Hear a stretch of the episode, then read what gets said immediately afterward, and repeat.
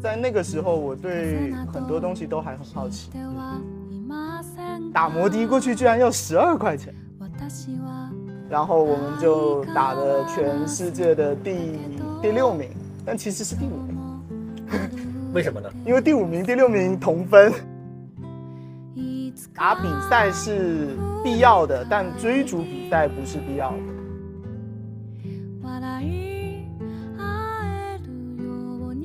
那我的希望就是我能让一部分的咖啡馆，起码我出门有地方去。哇，这个风险蛮大的。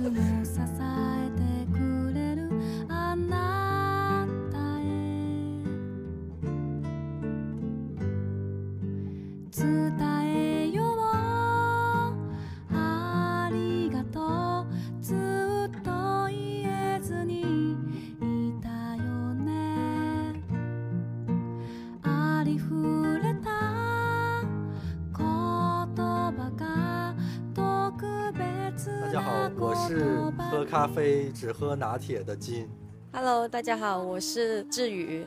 我们今天聊聊屋脊，通过好朋友达达邀请到了惊叹号的主理人胖胖。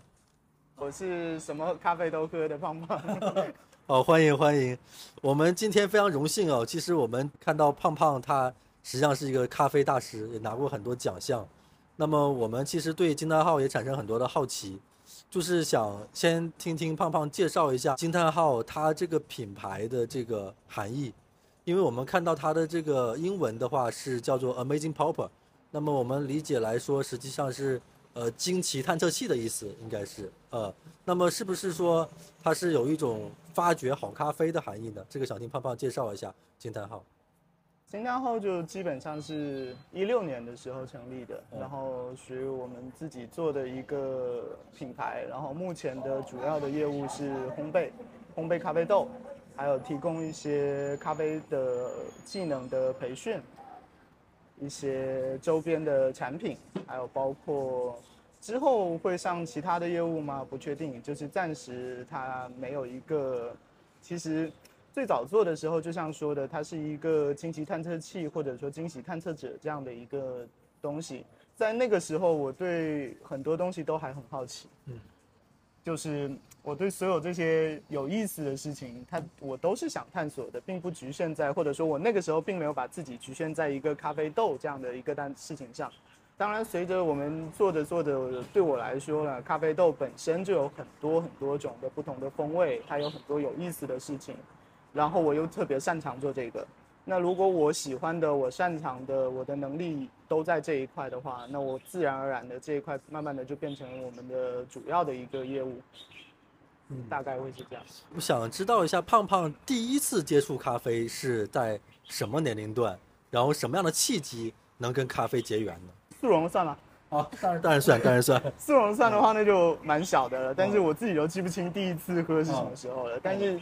有印象的，可能十一二岁的时候就有被爸妈带到咖啡厅。哦，那那个时候咖啡厅就是那种老式的，像西沙路，比如有一家那个老树，哦，之前很老的，他们那时候就是煮红西湖啊什么的。当然，正常的人第一口喝咖啡都不觉得好喝，就基本上就是苦苦的，然后要加奶加糖，然后把它搅搅成饮料一样的东西喝下去。高三的时候会喝一点速溶，但其实其实那时候也没有太多的讲究。嗯。就是瞎买呗，雀巢也买点，麦斯威尔也买点，然后什么旧机场 G 七，反正什么都喝过。嗯，真正开始算是泡咖啡馆，可能是高三、高二，就是特别是高三的暑假，高三的暑假也比较闲嘛，那段时间，就你毕业了，你也没事情做，那段时间我就主要就是去健身房，然后就是去。呃，喝咖啡，喝咖啡也是朋友带着。那个时候，海南相当于出现了，算是可能算是海南第一家带意式咖啡机的咖啡馆，就是米粒咖啡。哦，米粒，呃，呃，海大对面那个？不是不是啊，那个秀英店。哦，秀英哦，秀英港那边，对对对。那个时候我去那边其实好远，每次。那个年代啊，计费方式是摩的，嗯，打摩的过去居然要十二块钱，你就可以想象，就是十二差不多是什么？从龙昆南穿到海淀岛，可能也就十二十五这样子，就大概这么远的一个距离跑过去喝咖啡。然后也认识了很多朋友，嗯，那个时候就已经在做咖啡的朋友，然后暑假嘛，闲着没事就进去帮他们刷盘子、刷杯子，哦，然后那个时候的咖啡师就也让我自己动手做了一下，大概随便教我搞了两下。那就是什么阶段会突然觉得这个咖啡本来是苦的，然后就是觉得能接受这样的一个苦味，或者说能发现它的美感、味觉美感？这个东西它一定还是苦的，它有没有美感是后面的事情，但是它怎么样都是苦的。有浅烘的咖啡，它可能没有那么苦，或者说它基本上是一个酸甜的调性。嗯，但是在我接触咖啡的那个年代，嗯，还基本上都是苦的。嗯那纯粹那个年代我属于什么呢？就是装逼。嗯嗯呃，就很直接的就是装逼，因为书上都写啊，意大利人每天早上就一杯 espresso，就是超浓的那个。对对。那个时候我去咖啡馆也就点那个。哦哦。然后又便宜，你知道吧？学生。也没什么钱，那一小杯又装逼，又才十来块钱，就那么喝。然后甚至我包括去大学，大学的时候我学校旁边会有书店，书店里面有咖啡馆。那我泡在书店一下午的时候，有时候也就只点那么一小杯。可能现在想想，店员可能会很恨我，就是在那个年代。然后喝着喝着，也就慢慢就真正开始去研究咖啡。其实基本上要到大三、大四，就是我快毕业的时候。呃，我学计算机的。哦，那个是代码。码农算对，呃，我码农码的还行，就我我高初高中就对这个东西感兴趣的，就是，呃，我基本上初中高中有所谓的那种奥林匹克竞赛嘛，计算机那很厉害，我是有去拿拿奖的那种那种东西，然后上大学了也就一直在学这个，但是快毕业了呢就不太想做这个这个行业了，嗯，呃，毕业的时候也是因为，就学校附近会有咖啡馆，然后去混跟老板也认识了。就慢慢从那个时候快毕业开始做，做到现在差不多就是十来年，十一年左右。所以是大学的时候就已经考虑说后续的职业是以咖啡为主了？没有，哦，啊，纯粹就是不想做计算机了，然后又有又没有的选，或者说能选的里面想做的是这个，那就先做做。是从大学开始就培养了你这个就是做咖啡的这个爱好，是吗？应该说，从高中的时候就有一直在泡咖啡吧。什么契机让你觉得我就我就干这个事情了，我就以这个为生了？因为我干得好。你干得好，肯定是别人教你的时候，你觉得自己有很天天赋，或者是你获奖过后，你还是觉得说，呃，也不一定就是要获奖，或者当然，我觉得获奖比赛这些事情也很重要。可是，嗯。你能感觉到你在一两年内你能学会的东西就已经比在吧台七八年的人强得多，甚至新的多。因为说实话，咖啡那个时候也是一个发展的上升期，很多新的资讯进来的时候，那很多老的吧台师傅他们可能也没有去接收到这些新的东西，他们也没有及时的更新。那你会发现你自己。就是认真的看书也好看视频也好，那个时候翻墙也好，就是各种各样的东西，你学完以后，你会发现，哎，你好像就是很容易比别人做得好，啊，会有这样的一个认知上的差距的感觉的时候，你就觉得啊，那那做做看吧，反正我感觉做的也挺好的。但后面也就做着做着，包括，呃，咖啡师的比赛其实我也打过，然后后面烘豆子，烘豆子的比赛拿了一个全国的一等奖，大概会是这样。会慢慢越有越越来越有自信，都是走慢慢走过来。一开始做的时候就我一个人，呃，基本上就我一个人。哦，那个时候还有一个朋友一起做，后面也是走散了，相当于是他不做这个行业了，就是慢慢做呗。做着做着，你总会你自己要努力，要怎么说呢？要做出点东西，或者说你要发光，你才能去吸引到一些其他的朋友过来。我认识胖胖比较早，在认识他们的时候就已经他们已经是三个人了。然后我觉得他们关系非常的稳定，因为铁三角。现在是现在四个人，现在四个人了。当时为什么选的是做烘豆这个，还不是不是做门店？当时我有自己的门店，就是我跟两个朋友一起合伙，其实是那两个朋友先开的，然后我是后面加入的。哦，我想起来的故事，A P 本来就是从门店，然后再转到。红豆了是吧？我我们先是有一个门店，那个时候在 Youngtown，就是可能海南的朋友如果听到这个节目，可能对这个名字都还会有一个比较深的印象，因为呃那个年代的 Youngtown 可能是海南最好的咖啡馆之一，不了解，不了解这个。鸡呃，没关系，你们去问之前采访的猫七或者其他的朋友，包括就现在做咖啡的可能很多朋友，他们都还记得这样的一个门店。嗯，呃，门店是两个女生创立的。嗯。然后他们呢，后续是因为结婚生孩子，所以慢慢的淡出这个行业了。呃，现在一个在重庆，就是有一个老板叫区区，他在重庆做面包，现在做的很好吃。其实可以网上订他的面包，我改天要帮他宣传，叫三好面包。然后呃，另外一个朋友呢叫糖果，他现在在上海，上海他现在算是全职妈妈家做保险。哦，嗯，对，在副业做保险的。OK，就是两个妈妈跟我当时，我是后面才加进去，我原来最早是做咖啡师，就在里面做咖啡。嗯，然后后面慢慢的也是被老板认可吧，就是成为了其中的一部分。呃，然后。呃，这个品牌在一六年的时候呢，就是我我就开始考虑，因为我们的供应，我们一直要需要用到咖啡豆，那这个供应的稳定程度，就是并没有想象中的那么好，而且就很依赖我的选品能力，就是我要定期的去市场上去找合适的咖啡豆，那。为什么我自己不做一个供应咖啡豆的这样的一个品牌呢？所以当时也就决定做了 AP。所以其实当时 AP 跟央烫是同时在做的，就以前的咖啡馆叫央烫，哦，AP 跟央烫是同时在做的，只是说后来央烫呃关掉了，那 AP 就继续保留下去，就一直做了。那是在央烫的时候，你已经参加比赛了是吗？打比赛了？呃，在羊汤之前，就是烘焙比赛是在羊汤之后，咖啡师比赛是在羊汤之前。那就是说，在别的门店做咖啡师的时候，那会儿就在不断的锤炼自己的技艺。呃，就是上学的是隔壁的那家咖啡馆。哦，这样在那在那边练的。对。哦，那实际上当时也是要有一个好师傅去带你吧？是。哦，就当时当时在什么城市？会不会他的咖啡文化更浓一些？呃，在重庆。哦，我在重庆上的大学，我是重大的。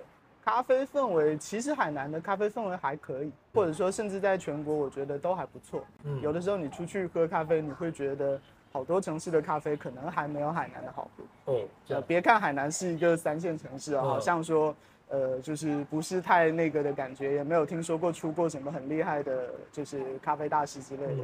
但海南的整体水平还行，因为我们不太了解咖啡比赛。嗯，如果说我们换到足球领域来说，它是类似于世界杯世界杯那样的比赛吗？因为当时我看拿拿到世界第七嘛，也是很高的一个名次。呃，没有，我第一次比赛是没有名字的那种小菜鸟，不值一提的小菜鸡。嗯，它不太就是不太好拿足球举例，它其实有点像，或者就是说像运动会，嗯有比足球的，有比篮球的，有比跳水的。呃，对，它是一个综合性的。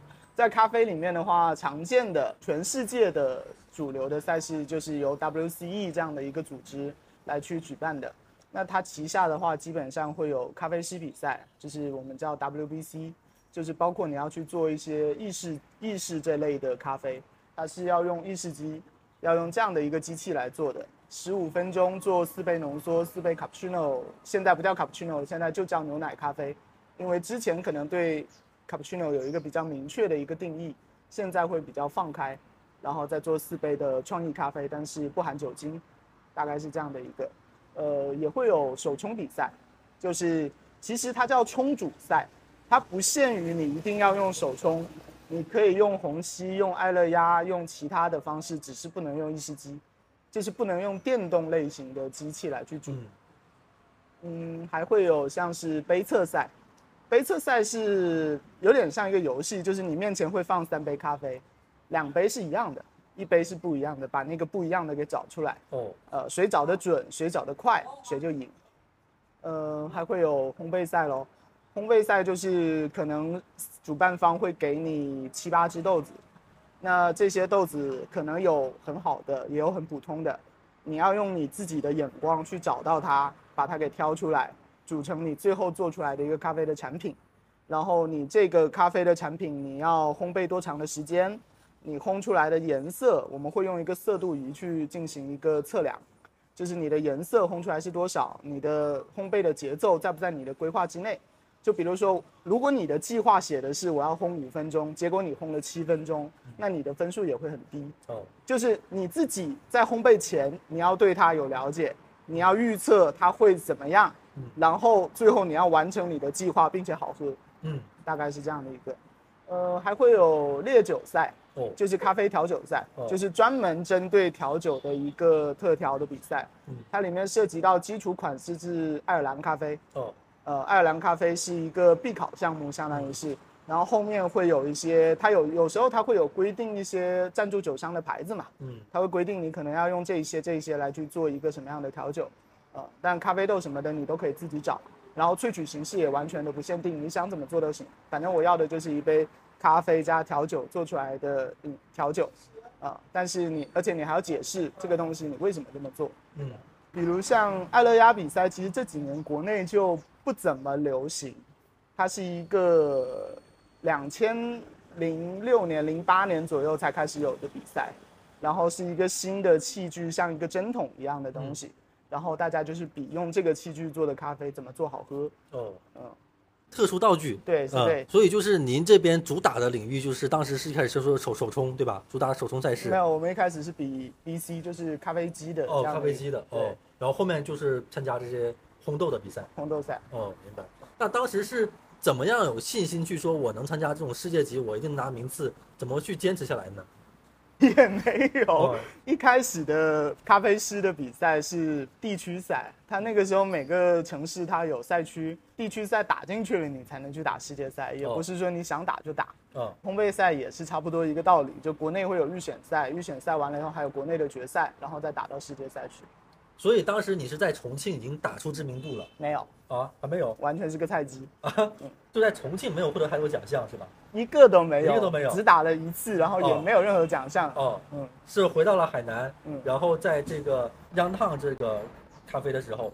再去参加比赛，开始有一些新的名次，也没有。啊，不是，是再到再到自己的这个对，再到自己的金丹号的时候，呃，央烫的时候好像有打过烘焙赛，有全国第三，哦，全国第三很很高，就全国第三，然后直到自己做 AP 的时候才拿了全国的冠军，然后去台湾参加了一个 Tisca 的决赛，国际也是国际性的比赛，哦，就是我是通过 Tisca 的国内赛。进到 Tisca 的台湾的，就是其实，在台湾打的是国际赛，哦，然后我们就打了全世界的第第六名，但其实是第五名，为什么呢？因为第五名、第六名同分，哦 但我名字王比较靠后，嗯，就吃在这种亏上的。第一次打这种全世界高名次的时候，嗯，当时从业算起来有多少年了？四年。如果按做烘焙算的话，是第二年还是第三年？当然就很快，那就更神奇。在这个咖啡行业啊，拿过这样的一个奖项之后，如果再去别的品牌打工，会拿到一个很高的 salary 薪水吗？还是说，呃，其实还是跟普通的咖啡师年限很长的，他那些咱们是一样的起跑起跑线上的？我觉得一份工作也不仅仅是跟你的能力、跟你的这个比赛的名次有关，它还有就是涉及到同事之间的相处，你跟品牌的这个调性合不合，有很多这这些因素在。所以我没有试过，但我相信会有帮助。但是具体帮助能有多大，我不确定。哦，嗯，因为我一直是自己给自己打工。明白。嗯，那就是说，如果咱们现在啊，咖啡从业者，嗯，他适合去走这样的。参赛路线嘛，一直去打比赛，打比赛，去去争夺一个好名次，还是说他更应该在一个小的品牌里面去不断的积累自己的这些综合能力？打比赛是必要的，但追逐比赛不是必要的。哦，我觉得任何一个咖啡师，或者说任何一个今天不管是咖啡师或者任何的其他的一个职业，你都应该去追求更好的东西，你都应该进步，你应该都应该去努力，对不对？那比赛只是一个验证的方式。啊，比赛就是告诉你，我们现在已经有规矩，条条框框都给你列好，那你能不能在这个东西里面达做到我们想要你表现出来的那些东西？嗯，啊，这是一个嗯，但如果你过度去追求比赛，因为现在比赛还挺卷的，那你用的咖啡的设备、咖啡的豆，还有包括一些原辅料、呃工具，甚至有时候要自己去定做一些专门用来比赛的杯子或者台子或者托盘，那其实都很花时间，很磨人。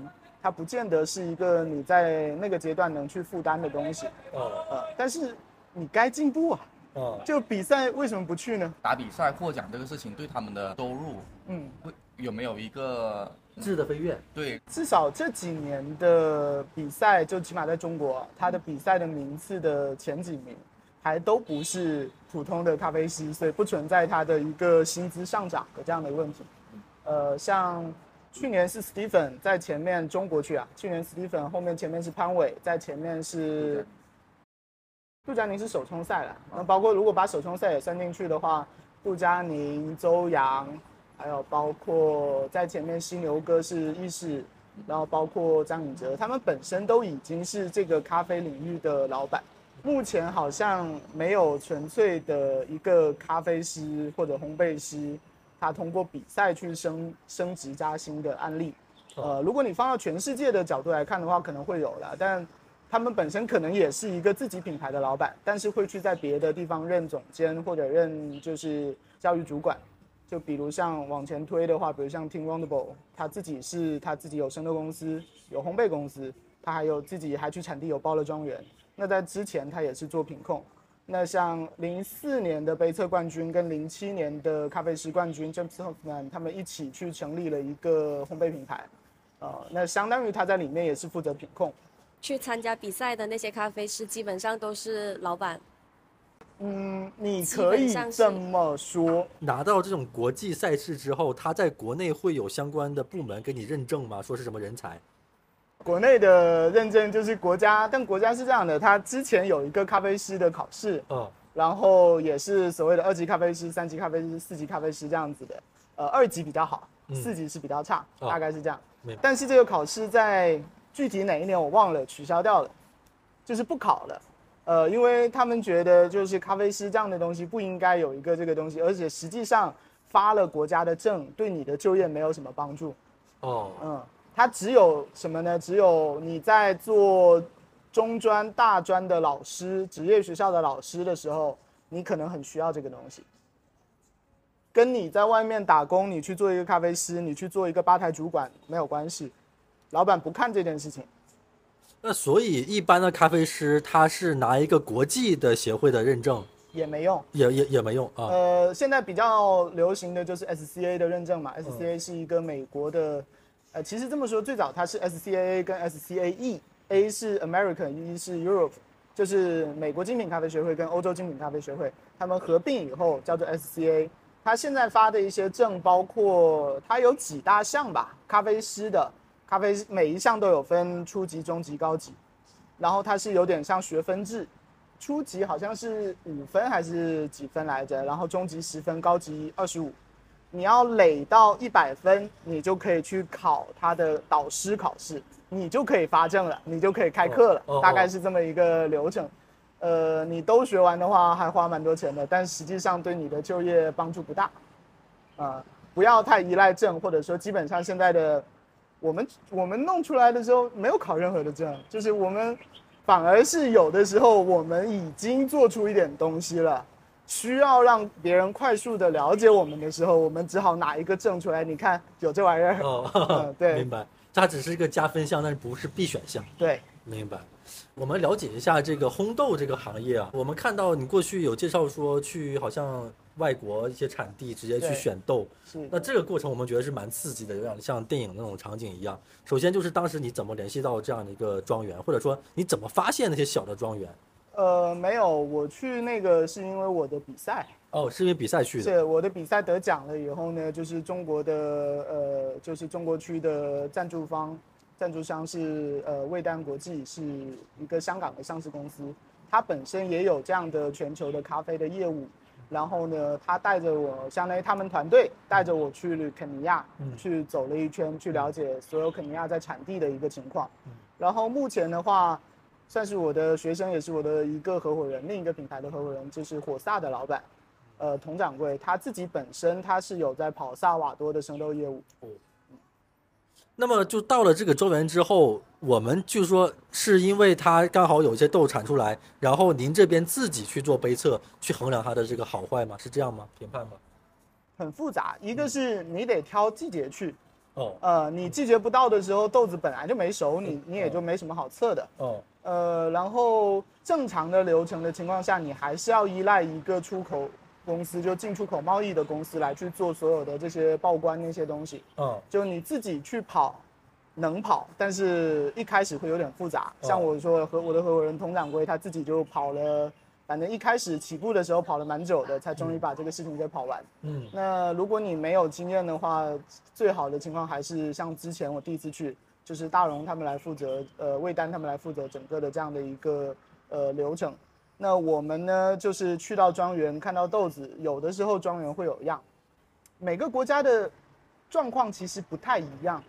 像肯亚、像埃塞、乌干达这类的非洲的小国家，一个是它是小农制，嗯，就是农民你自己种，然后通过一个中间的处理厂来进行处理，你往往是去到处理厂会有一些样品，然后在处理厂可能能做一些杯测，那也要取决于这个处理厂它本身有没有一些烘焙、打样和杯测的这样的环境和设备。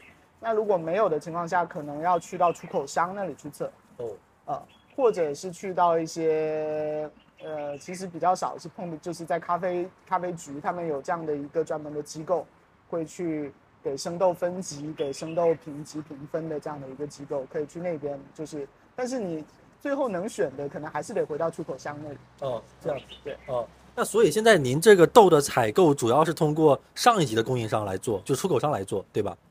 对流程上其实都是通过出口商来做，但有的时候我们的优势可能在于说，我们能提前的测到一些我们想要的东西，它可能本来不在这个出口商的采购名录，那我让它把它加上去。嗯，呃，就是我们的所有的报关流程，所有的这些东西肯定还是要依赖一个成熟的这样的出口商、进口商。嗯，呃，但是选豆我们可能能提前的选到。嗯。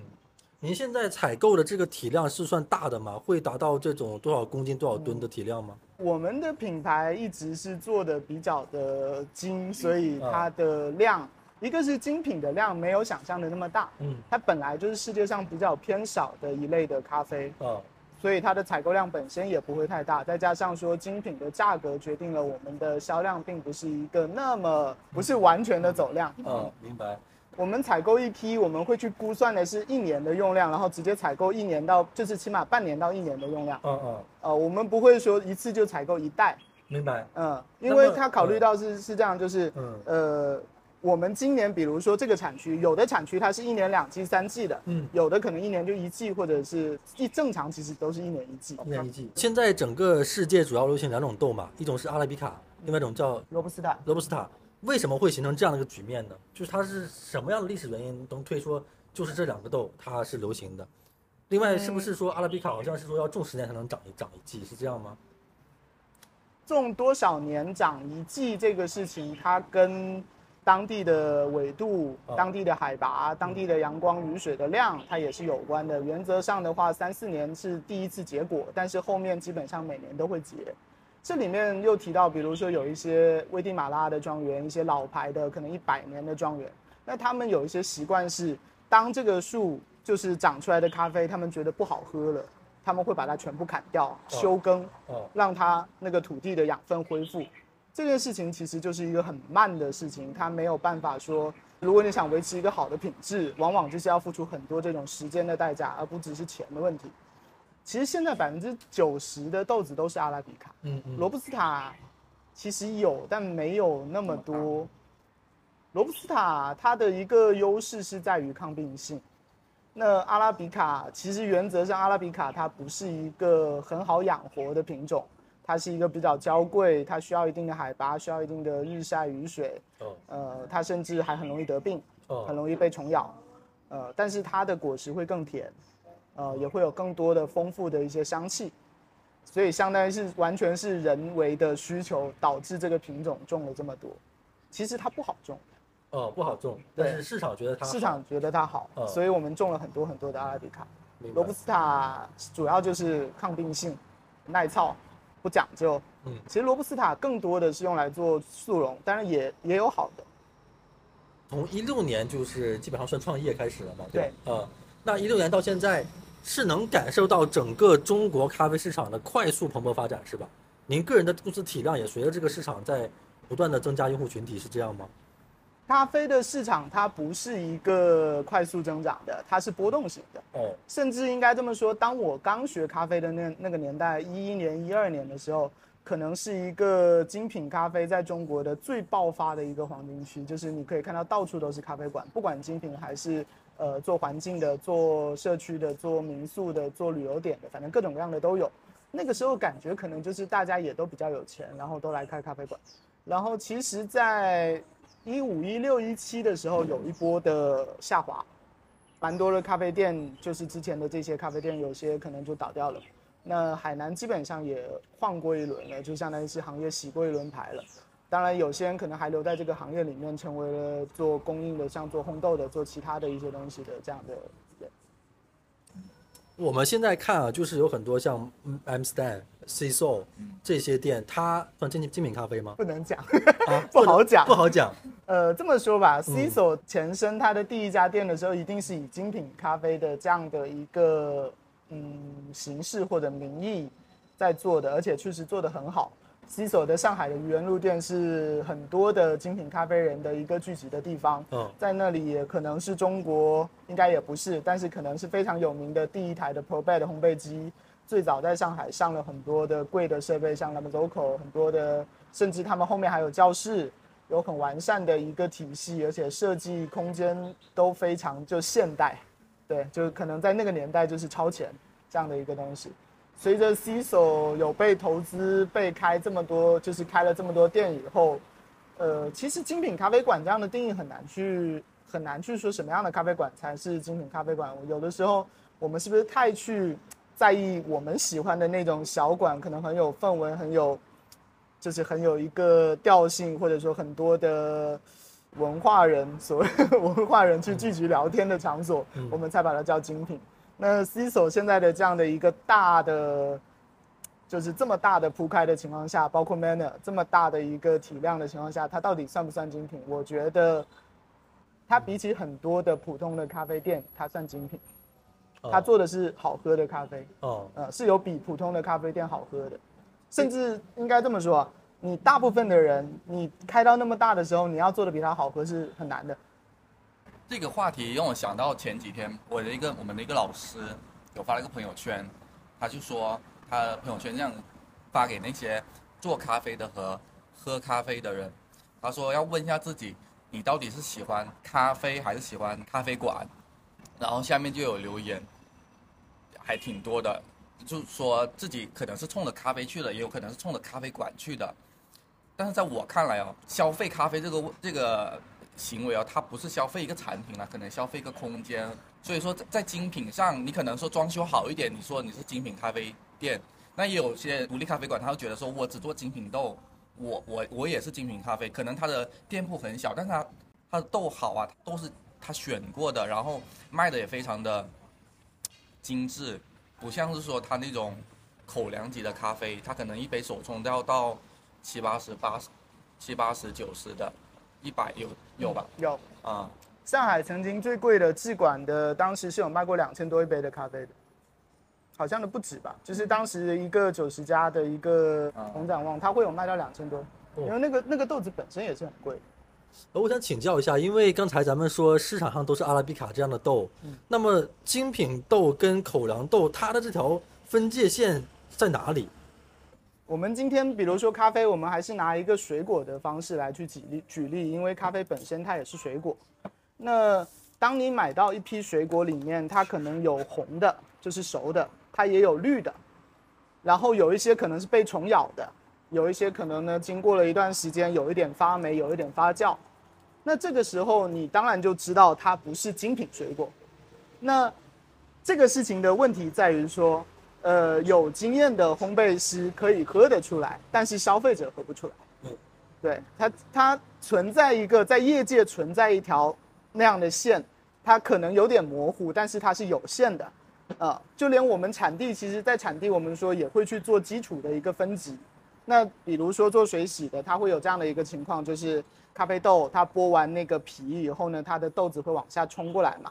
这个时候密度重的可能会流到一条特殊的沟槽，密度轻的会流到这里，再密度更轻的会流到旁边。那密度轻就意味着它果实的糖分、它的物质的含量是偏少的，那自然它就是一个等级比较低的。但这种方式其实能大概的分出一个，这就是我们在买到豆子的时候，生豆商、出口商告诉我们的分级，就是可能比如说有些国家是 G 一、G 二、G 三、G 五。有的国家可能是按大小分级，就是 A A B 这样的方式，或者一个硬度、海拔之类的分级，它会有这些基础的。但是谈到最后的味道，到底什么样才叫精品线？它在我们的行业内部有一套自己的语言，但是没有办法去很简单的普及给大家。它就像一个品酒行业也是同样的情况，它有一个精品葡萄酒和普通红葡葡萄酒。嗯，我能告诉你的就是普通的葡萄酒、普通的咖啡，它从源头可能就有不太做的不太对的地方，导致了它成为普通的咖啡。但是什么样是普通的咖啡？是一个很难解释的事情，大概理解，大概理解。哎，我们说一下这个商业模式啊，因为您从一六年创业，嗯，开始做红豆，实际上您是做 to B 业务为主是吧？主要是对呃企业端是这样呃，to B to C 都做。目前的话，to B 的量，嗯，就是其实咖啡馆它的消费的总量肯定是高的，但是 to C 的客户，就是 C 端的客户，其实他们更愿意去花钱消费一些。真正的很好很好的咖啡哦，那您这个 C 端用户它的地域性是不是全国为主？对，全国。那您在全国怎么推广您这个品牌呢？他们怎么知道 AP？目前我们的方式就是口口相传哦，这样子。传统对是对吧？就是社群裂变，这个词很高级，就是这么回事。对，因为我们看到很多案例，像多抓鱼，他一开始在北京创业的时候卖二手书嘛，一开始他只是让身边朋友进那个群。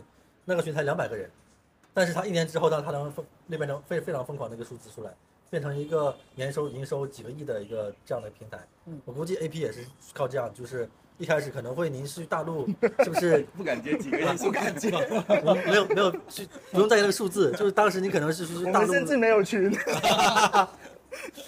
那当时可能是说您去大陆做杯测是吧？或或者什么样交流群去做这样的推广？还好。因为就是可能消费咖啡，就自己买咖啡豆回家冲煮的这帮人，他自自然的就会分享和去就分享自己喝到过的好东西。其实这个群体的分享的欲望，可能是超过一般的路上买一杯咖啡的人的。嗯，所以我们也没有花太多的精力和时间去做呃什么样的推广，我们自然而然的只是把尽量自己把好东西做出来，然后。客人可能会慢慢选择我们，我只能这么说。A P 一直很神奇的地方就在于他们从来不主动推销东西，他们都是等着别人上门。我为什么不做这个主主动的？我觉得还好，没有没有刻意的不主动，也没有刻意的主动。从 To B 的这一端来讲啊，就是既然他已经开了咖啡店，他已经在就是我们说的是已经开出来的咖啡店，那它本身就有一个。完善的供应的体系，或者说有这么一个供应的部分，如果他对他现在的产品有不满意的地方，他可能也知道我能去帮他解决他现在的问题，他会来找我。那如果他对自己的产品很满意的情况下，他的客人也很满意的情况下，我没有我没有觉得我需要强硬的告诉他说，老子这个就是好，你必须得用我的，你不用我的你是个傻逼。我没有没有这个心思，所以可能 to B 的这一段是这么一个情况。如果说你。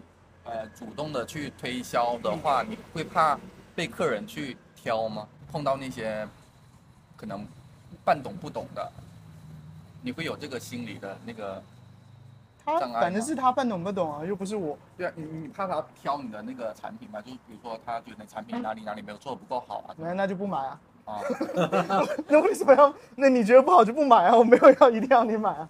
这么说吧，你要我给他上课，告诉他这东西为什么好，我要收钱的。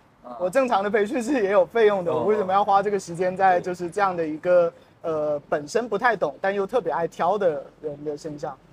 我觉得我的产品有合适的人就好，就是有合适的部分的人用，而且好的东西，说实话它的量没有那么多，你也不见得你去把它推推完的最后的结果，可能你自己当你供不上的时候，你也会有其他新的问题。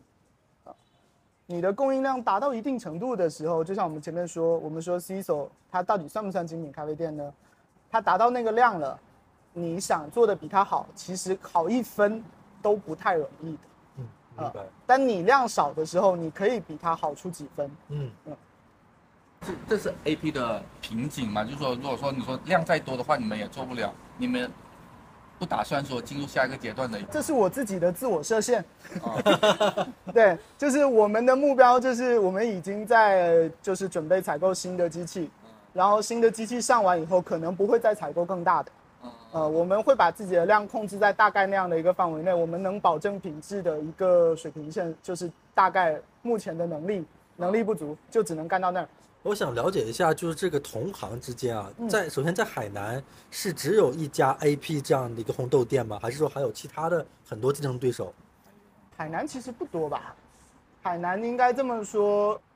我们有有几种啦，一种是像 A P，现在呃我们自己除了金蛋号 A P 以外，我们还有一个自己的工厂，呃，也就是说完整的一套流程的这样的东西在海南 n f i 算是一家，A P 算是一家，还有吗？可能也还有，但是更多的这些厂子可能是一些老厂，嗯，二十年、三十年前的都有。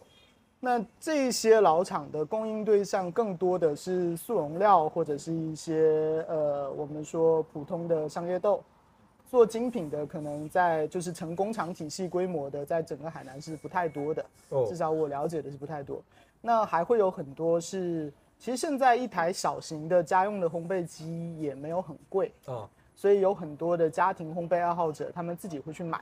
然后还有一部分呢，也有小，就是稍微再大一点的，中间这个档位的，还会有几家，像是 For You，For You 的烘焙工作室是叫一语，还有像剩下的一些可能没有公司，或者说只是一个工作室，像吴巧他们的工作室和大黄他们有时候也自己烘一点，就是整个海口还是有不少的这些，但也不多吧，二十家以内。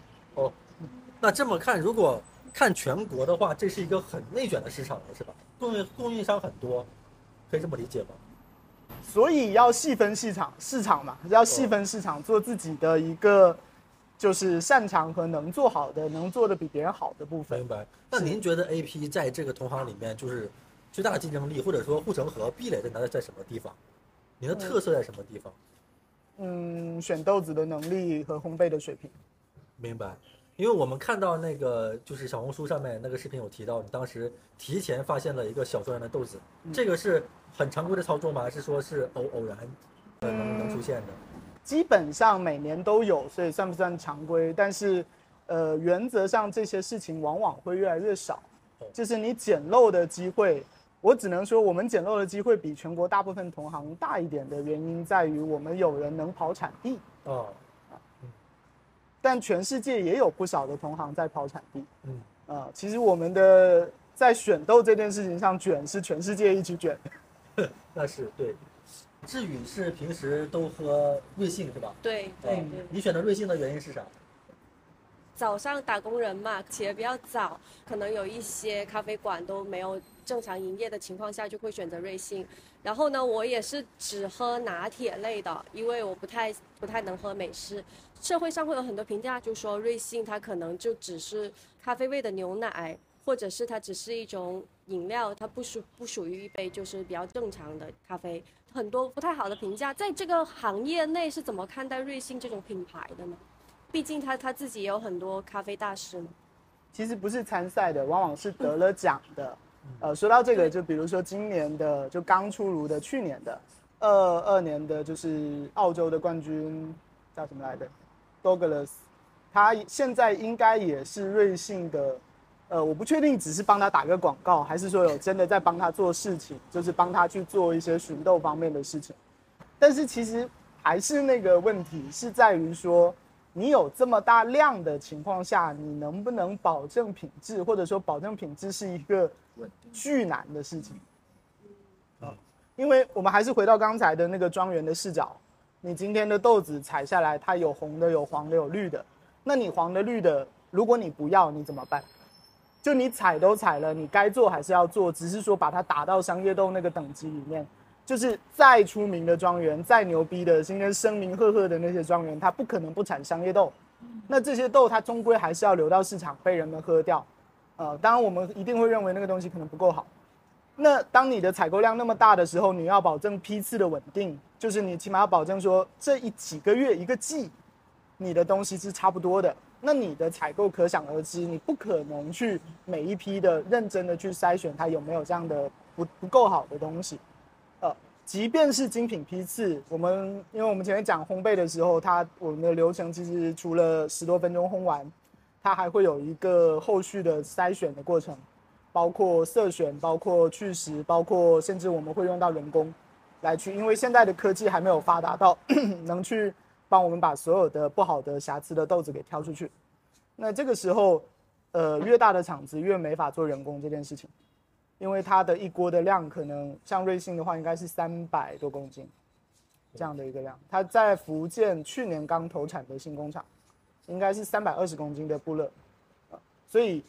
他没有办法去做那些事情，他做到这个量的时候，你能不能做的比他好呢？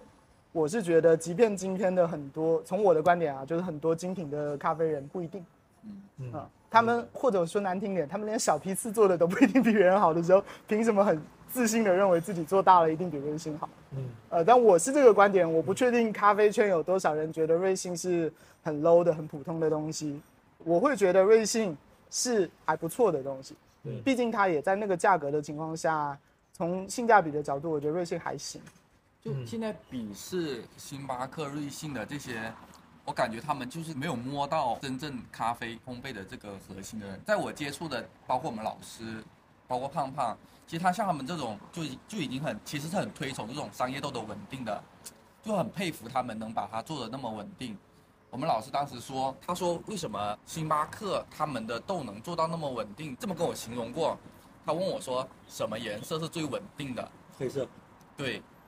然后星巴克它的拼配豆，他跟我说有上百种那个咖啡豆拼成一个他们的商业豆。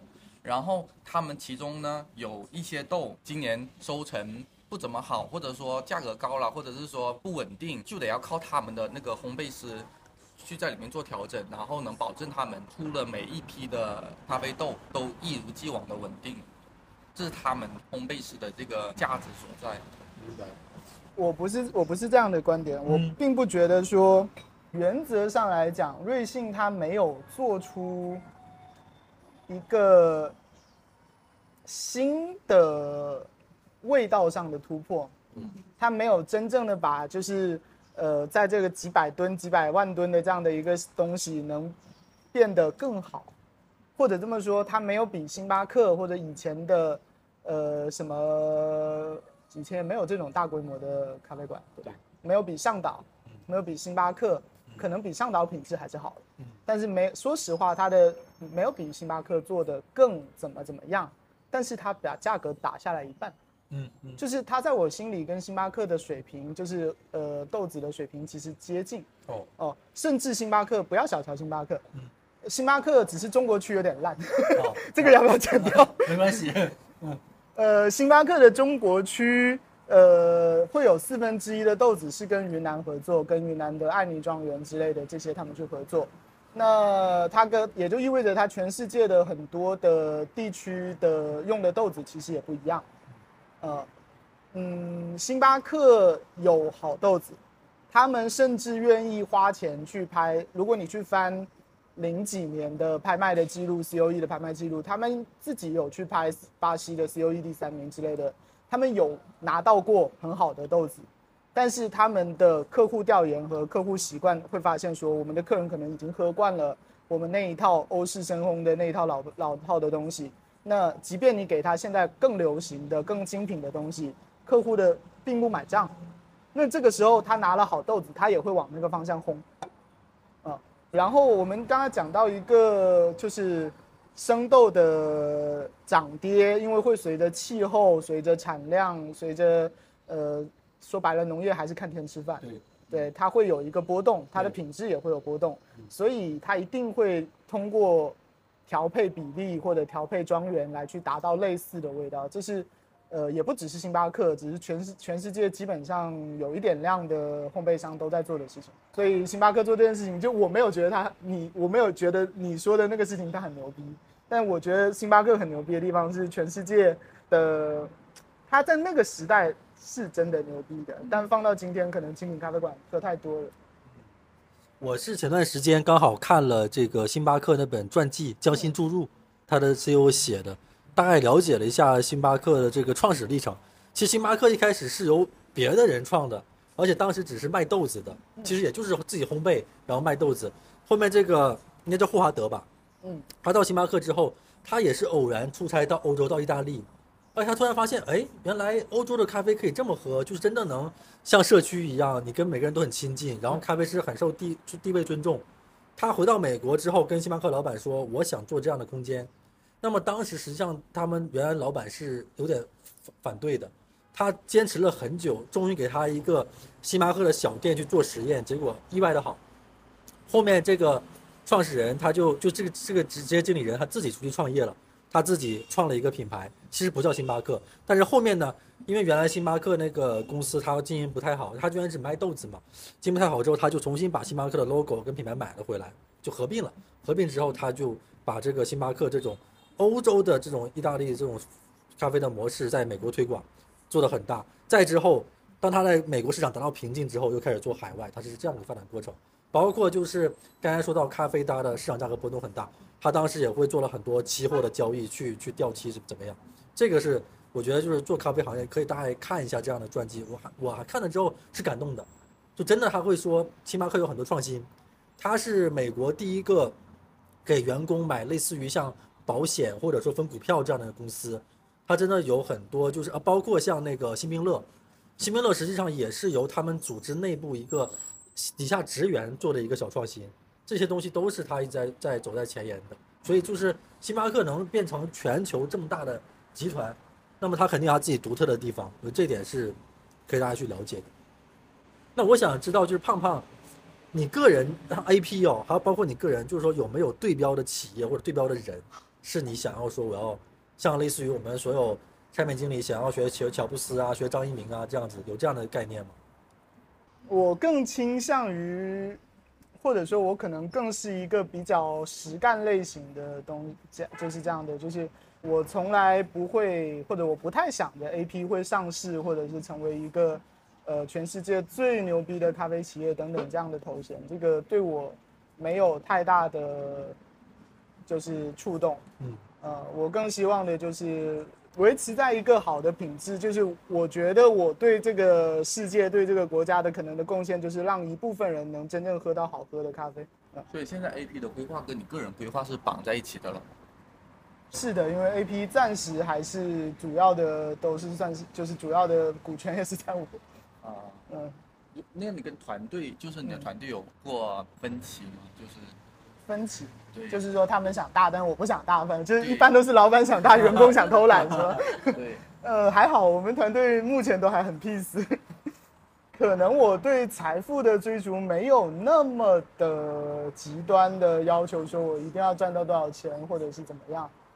我至少有这么样一个事情，是我希望，就是我在有段时间我出门喝咖啡，我喝不到什么好喝的咖啡，我自己很痛苦。就是我除了每天自自己在自己的工作室喝咖啡，我出去不怎么喝咖啡。那我的希望就是我能让一部分的咖啡馆，起码我出门有地方去。啊，哇，这个口气还蛮大的。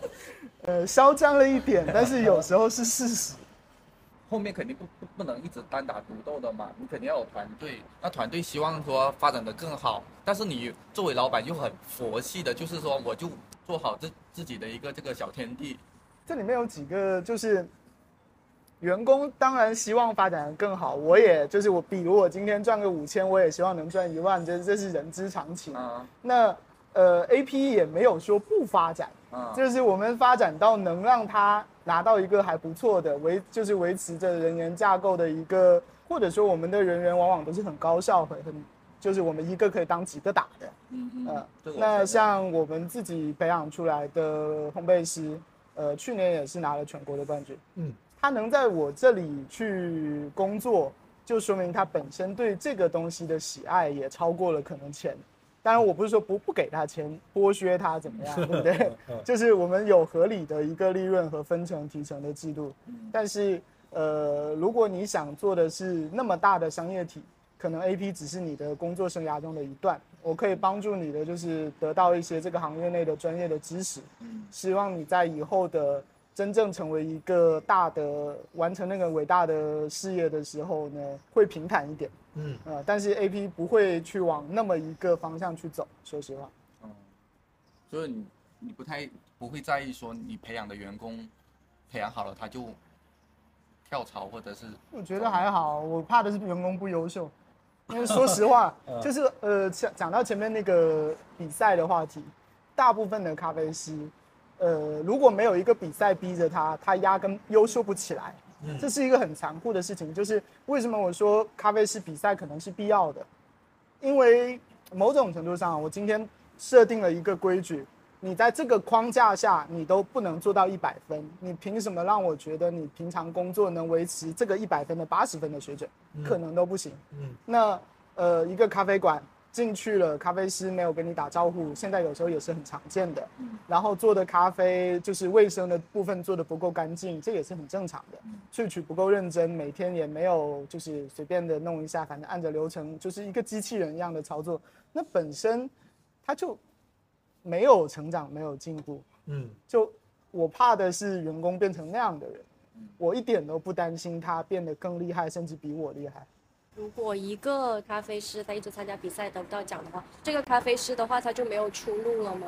只要你保持学习，我觉得怎么样都有出路。我在咖啡师的时候，我在当咖啡师的时候，我也没获过奖，嗯，但我我我即便没有获过奖的情况下，我教课的水平啊，那个时候。呃，我还没有开课，但是我觉得我比大部分的专业的咖啡老师讲的东西是更深入和更好的。咖啡师的工作不要局限在吧台，或者说不要只专注在那么几个案件，那些事情五年后机器人会做的，大不了十年，大不了二十年。在这个过程中，你跟所有的跟顾客的沟通的能力，跟供应商的沟通的能力，对所有的豆子的评测的，就是你可以慢慢建立，就是。我最早做杯测、做烘焙之前，我已经在店里自己杯测了几年了。你自己可以练的很多事情，那修机器，有很多事情你可以就是不太不局限于做一杯咖啡。什么样的机器好？机器值多少钱？为什么这个机器它是这样的设计？它会有哪一些部件？哪一些可能需要怎么维护保养？咖啡师真正好的咖啡师要学的东西。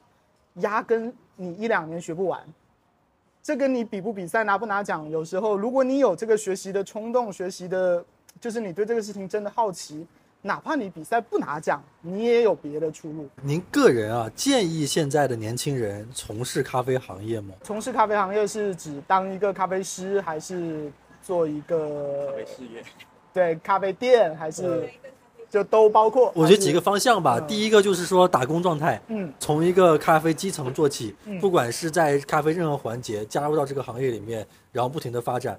另外就是说，是否建议现在稍微有些闲钱的人去投资一些咖啡的产业？我觉得咖啡不适合专门的拿来投资，不管就是或者说整个餐饮行业，它的投资的回报率都一定没有其他的行业高。嗯嗯。餐饮就像我说的，它是一个偏实业的，它需要你去花心思去，呃，甚至是花时间花心思。你必须有的时候，一个小店，他老板是要常常在店里的。对，你不能完全的托付给一个，呃，即便你已经很熟悉的咖啡师来去当店长去管。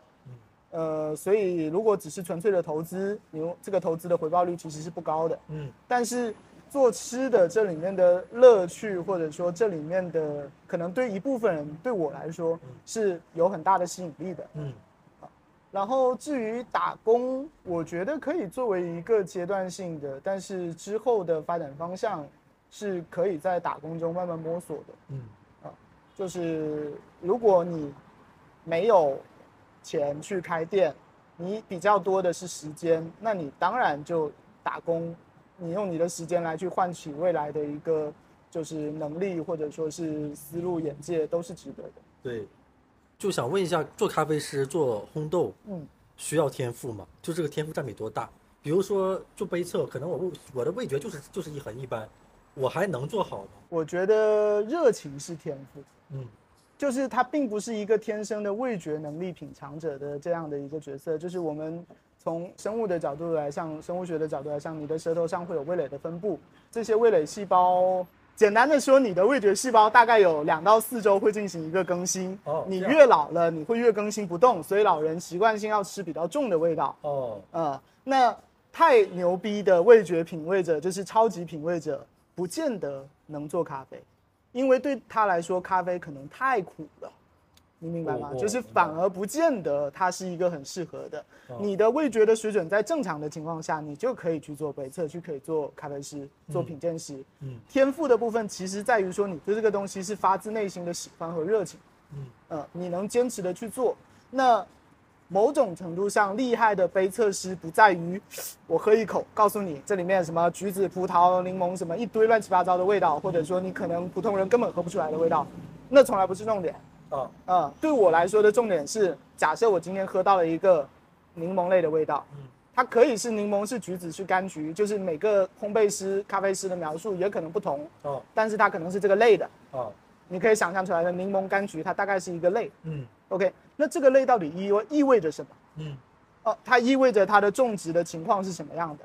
就是对我们来说，这是一个尽量去建立逻辑推演、建立去一个关系的这样的一个链条。我要的是，我今天喝到酸、苦、咸、柠檬、柑橘，什么焦糖、巧克力、烟熏，它来自于什么？我怎么去改变它或者改进它？我要的是，或者说能成为很厉害的烘焙师，要的是这个东西。这建立在你大量的了解产地的知识、烘焙的知识，以及咖啡的各个各个国家的咖啡。嗯，呃，这往往需要你坚持、坚持再坚持。因为我们的杯测的训练量基本上一年是一万到两万杯是正常。嗯，那这样平均一天二三十杯，三十杯是就是因为我们不喝，我们是吸完会吐出去。哦，这样。对，因为我们没有办法喝下去，喝下去身体受不了。啊，对呀，是太太大大量。是哦，就是我们的量必须到那里，有的时候你是有一个熟能生巧的过程的，但是你能不能熟能生巧，能不能？一直做这件事情是一件很难的事情，那是对。那您个人有偏好的这种咖啡的种类是喜欢喝的吗？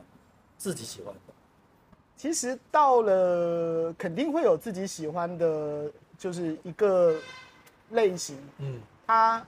到后面有点像艺术，像音乐，像画画，你总有一个你自己喜欢的音乐风格。嗯，但是你见得多的情况下，你能理解大部分人为什么要这么去弹这个音乐，这么去画这幅画。别人的烘焙我也会喝，甚至我每年还要喝很多别人的烘焙。我会去想，哦，他为什么这么做？这个生豆他拿到手上，他为什么是这么做出来的？可能我做可能会跟他有什么不一样。对我来说，只要。就是我们刚刚讲的那些呃青豆、瑕疵豆、虫豆、霉豆，在那个基础之上，我觉得我都喝得了，呃，不论它的烘焙是什么样的类型，我基本上都都。